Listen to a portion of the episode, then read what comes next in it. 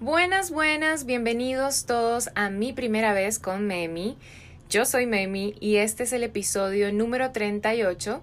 Algunos de ustedes ya saben de qué va a tratarse este episodio y para los que apenas están llegando, quiero comentarles que este año ha sido muy reflexivo, pero digamos que en términos de contenido me he dedicado totalmente al marketing después de haber sido hackeada.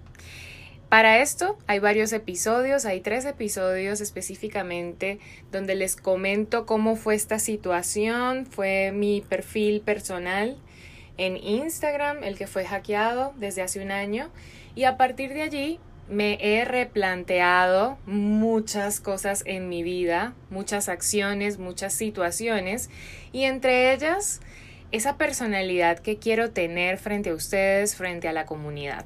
Así que hoy tengo un podcast reflexivo que de alguna forma le llamé tres enseñanzas que me dejó mi hacker, porque ya no hay odio, ni dolor, ni rencor, simplemente fue una situación que de alguna forma me creé inconscientemente. Y bueno, un año después de esta situación puedo decirles que fue y sigue siendo lo mejor que me pudo haber pasado en esa etapa de mi vida y hoy, un año después, puedo decirlo con toda la propiedad del mundo, que he cambiado, que he crecido, que he aprendido muchas cosas y voy a empezar ya con las tres enseñanzas que me dejó mi hacker porque es parte de lo que estoy viviendo en este ahora, en este presente.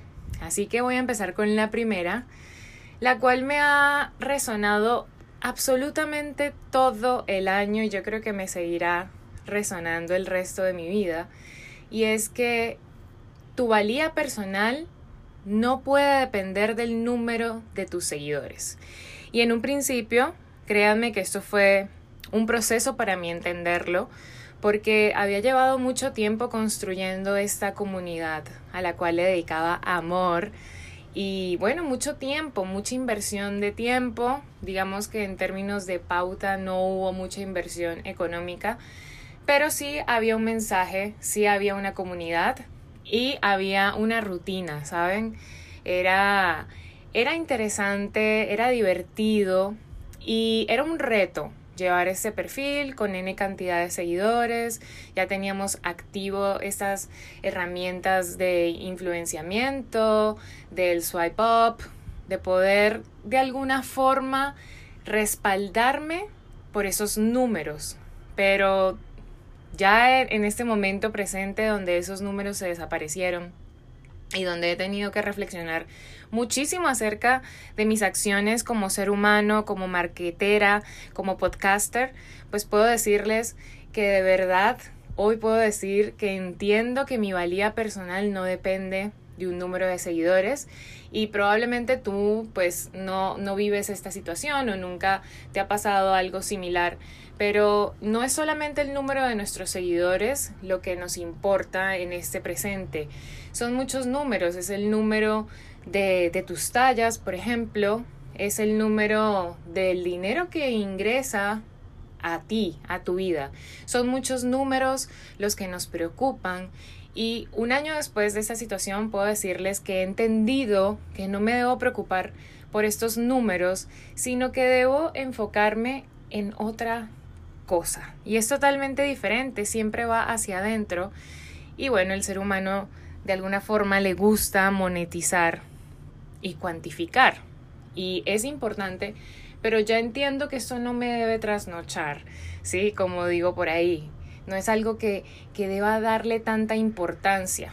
Y ahora ya metiéndome un poco más hacia el marketing, pues voy al punto número dos o la segunda enseñanza que me dejó mi hacker y es tener una base de datos de la comunidad, de los seguidores, como le quieras llamar.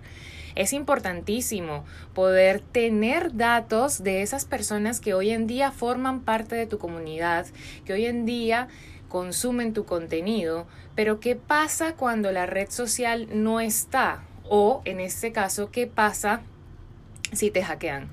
Pierdes todo el trabajo, pierdes toda esa comunidad que te ha costado crear, formar Y la respuesta es sí, porque en mi caso yo no tenía una página web ni había creado alguna manera en la que ellos me compartieran sus datos y creáramos esa estrategia de la cual yo siempre hablo, pero casa de herrero, cuchillo de palo, yo nunca lo hice, no me importó, no me trasnochaba, no realmente eh, era increíble, pero nunca pensé que se podía perder eso que se había construido incluso siendo una persona que trabaja en este medio. Así que la segunda enseñanza para mí es en cualquier tema digital que trates de posicionarte o que quieras incursionar, enfócate en tener los contactos y los datos de esas personas que están conociendo tu producto o que han consumido tu producto o que de alguna persona forman de alguna de alguna forma, perdón, forman parte de tu comunidad. ¿Ok? Esa es la segunda enseñanza. Y para ir cerrando este episodio, quiero decirles que la tercera enseñanza creo que también ha sido muy retadora y es haz contenido que aporte. Y es, es trascendental e incluso un poco irónico que yo siento hoy en día que mi contenido no aportaba lo que hoy sí aporta esta nueva versión de mi primera vez con Memi, que se ha convertido en el centro de la estrategia, en el centro de todo.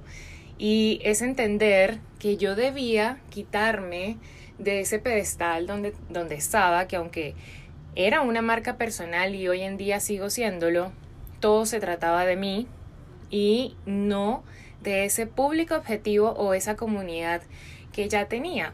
Entonces, si bien mis fotos y mis publicaciones eran bonitas o se veían estéticas o de buena calidad, no sé cómo lo quieran decir, al, al final del día no era una publicación que alguien guardaría porque compartí algo importante.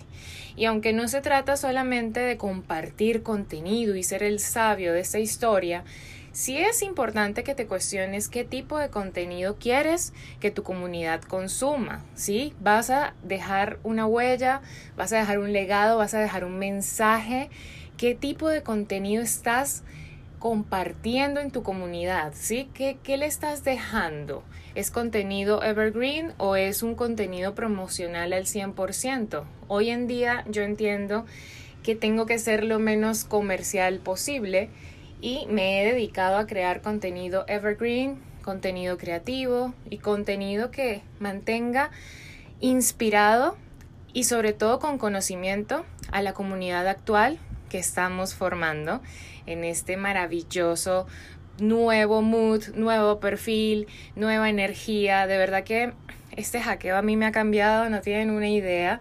Yo sigo trabajando todos los días, no solamente en crecer profesionalmente, sino también en crecer desde el ser. Y espero que eso ustedes lo sientan a través de cada mensaje que les comparto.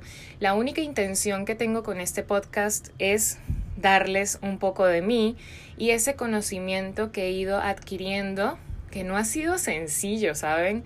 Ha habido involucradas muchas horas de trabajo, mucho conocimiento, mucho estudio, pero también mucha ansiedad. No les voy a negar que la salud mental de una persona que trabaja en publicidad y en marketing es un tema que hay que trabajar, y más cuando eres líder y tienes que comunicar y enseñar. Así que créanme, las redes sociales son un reto que necesita mucho de nosotros, mucho carácter, mucha conciencia, mucho del ser y tener claro ese propósito para poder compartirlo con esas personas que queremos que formen parte de, nuestra vida, de nuestro propósito, de nuestra tribu. Así que con este mensaje quiero agradecer una vez más a mi hacker porque yo sé que él, aunque no tiene una idea de lo que hizo, le voy a agradecer para toda la vida este nuevo cambio, esta nueva versión que hoy soy. Les mando un abrazo gigante, nos vemos pronto y nos escuchamos pronto en el próximo episodio de mi primera vez con Memi. Si esta fue tu primera vez, recuerda darle clic al botón de seguir y compartir. Nos escuchamos pronto para que juntos tengamos otra gran primera vez.